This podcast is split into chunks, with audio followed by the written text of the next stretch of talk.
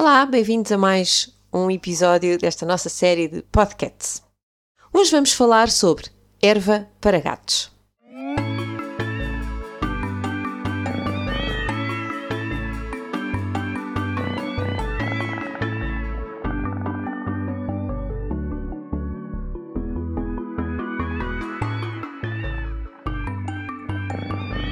Então, muitas vezes os tutores perguntam-nos se realmente devem plantar erva para gatos e que sementes é que podem plantar em casa. A resposta é sempre sim. As ervas uh, para, para os gatos têm muitas vantagens a nível do, do sistema digestivo. Isto porquê? A erva é uma fonte natural de fibra e não só de fibra, como também de algumas vitaminas e de alguns minerais muito característicos desta fase inicial de crescimento destas, destas ervas. E vocês sabem que os gatos, uh, com frequência, uh, necessitam de eliminar os pelos que têm no, no estômago, quase como assim uma, uma purga fisiológica que faz parte da, do, do mecanismo deles se libertarem do excesso de pelo que ingerem a quando das suas lavagens. E, portanto, há um tipo de vômito que nós consideramos normal, o vômito para eliminar as bolas de pelo. E estas fibras de, das ervas são facilitadoras deste mecanismo. Portanto, é saudável e desejável que os gatos tenham acesso à erva fresca. Nem todas as ervas servem para, uh, para este mecanismo e, portanto, fiquem com o registro de podemos plantar milho, trigo, cevada, aveia, centeio, e aquela vulgar alpista que, que, que, se compra também na, até em algumas casas de animais mais antigas que ainda se encontra. Portanto, todas estas sementes nós podemos plantar em casa, até podemos pôr em, em vasos diferentes, porque elas têm tempos de, de crescimento diferentes, ou podem fazer um, uma mistura de várias ervas no, no mesmo vaso. Um cuidado que devemos ter é não deixar o gato ir ingerir esta erva logo muito nos primeiros dias. Porquê? Porque vocês reparam que estas ervas crescem muito pontiagudas e, e rijas, muito espetadinhas.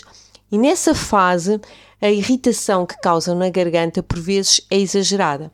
Portanto, devemos deixar que o gato vá lá ao vaso quando a erva tiver um cerca de uns 10, 15 centímetros, que vocês vejam que a folha já está um bocadinho mais aberta, menos, menos rígida.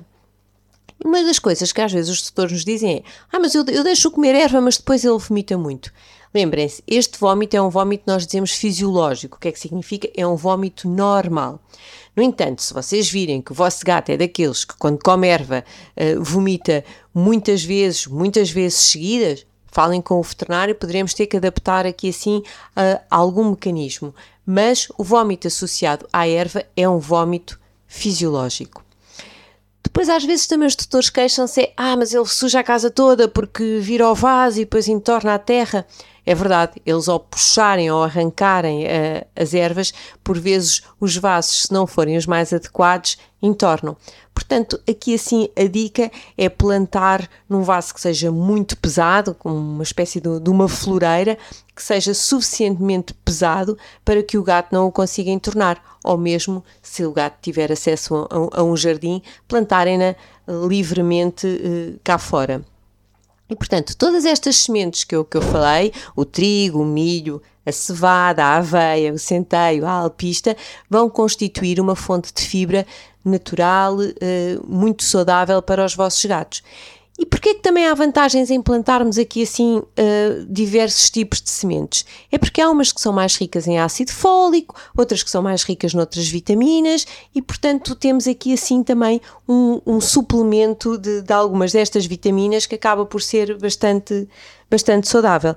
Portanto, vamos todos fazer aí uns jardins dentro de casa para os nossos gatos, que constituem um ótimo enriquecimento ambiental. Por último, esta erva uh, para gatos não deve ser confundida com a erva gateira, que é também algo que às vezes faz aqui muita confusão. A erva gateira, também chamada de catnip, não tem nada a ver com estas ervas que eu falei, fonte de fibra. o catnip, que muitos de vocês certamente eh, têm aí vídeos espetaculares em casa com os vossos gatos e que eu gostaria muito de, de os ver, de nos enviarem para as nossas redes sociais. O catnip é uma erva uh, da de uma, uma, planta da família da, da hortelã, que dá pelo nome de nepeta, e que é rica numa substância que é a nepeta lactona, é este palavrão, e que faz durante alguns segundos um efeito uh, relaxante nos gatos ou estimulante. Há gatos que reagem ao catnip com um verdadeiro pico de excitação, rebolam-se no chão, querem brincar, ficam ali momentaneamente mais ativos, e há outros gatos que reagem de um modo mais uh, relaxante. Em qualquer dos casos, estes efeitos uh, são benéficos e não há aqui nenhum efeito adverso secundário. Inclusivamente, o catnip pode e deve ser eh, utilizado por cima da, da comida em gatos quando estão em fase uh, de perda de apetite associado à doença. Portanto, o catnip podem usá-lo com segurança, como vocês que conhecem o hospital sabem que nós usamos frequentemente nas consultas para relaxar um bocadinho os gatos e tê-los distraídos com, com outras coisas. O catnip podemos usar sobre a forma fresca, quem tiver um vaso e, e, quiser plantar, mas ao contrário das ervas que eu vos falei, o catnip não é assim tão fácil de crescer, já, já requer alguns conhecimentos aqui de jardinagem, mas também pode ser usado na forma fresca, mas o mais frequente é nós usarmos na, fo na forma de, das folhas secas. E aqui chama a atenção que muitas das vezes os tutores dizem ai, meu gato não reage nada ao catnip, já experimentei nos arranhadores, no que quer que seja, ele não reage nada. A maior parte das vezes não reage porque a erva está mal conservada, foi mal desidratada. Portanto, é importante garantirem que, que este catnip, quando o quiserem usar, foi bem, foi bem conservado. E neste caso, 80% dos gatos vão ter algum tipo de manifestações ao catnip, porque 80% dos gatos têm o receptor para a tal substância química que esta planta tem e vai reagir. O catnip não deverá ser usado uh, com demasiada frequência porque vai perder aquele, aquele efeito. Portanto, umas duas, três vezes por semana disponibilizem nos arranhadores, nos brinquedos do gato, uh, este catnip na forma uh, desidratada, desde que esteja bem conservado. E vão ver que tem um, um, efeito muito, muito engraçado e não tenham receio de, de usar. Uma boa dica aqui para os brinquedos Muitas das vezes, ah, parece que o gato ficou farto do brinquedo e já não liga nenhuma.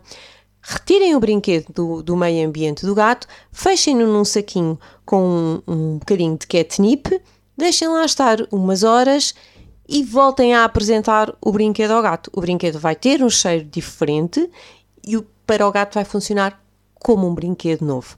Portanto, aquela rotatividade dos brinquedos que falámos uh, na, no episódio dos 5 pilares da felicidade, a propósito dos recursos e do comportamento predatório do gato, aquela rotatividade dos brinquedos para o gato não se fartar do, do seu meio ambiente, pode e deve ser feita também enriquecendo estes brinquedos com este catnip. Portanto, são duas ervas uh, completamente diferentes. As ervas que nós plantamos em casa para eles ingerirem e esta erva do catnip uma chamada erva pagatos, outra chamada erva gateira, o que por vezes dá aqui assim aso a alguma confusão. Espero ter sido útil. Uh, boas diversões aí em casa com os vossos gatos a fazerem plantações, a fazerem vídeos com as reações deles uh, ao catnip. Vamos nos ficar por aqui e até um próximo episódio.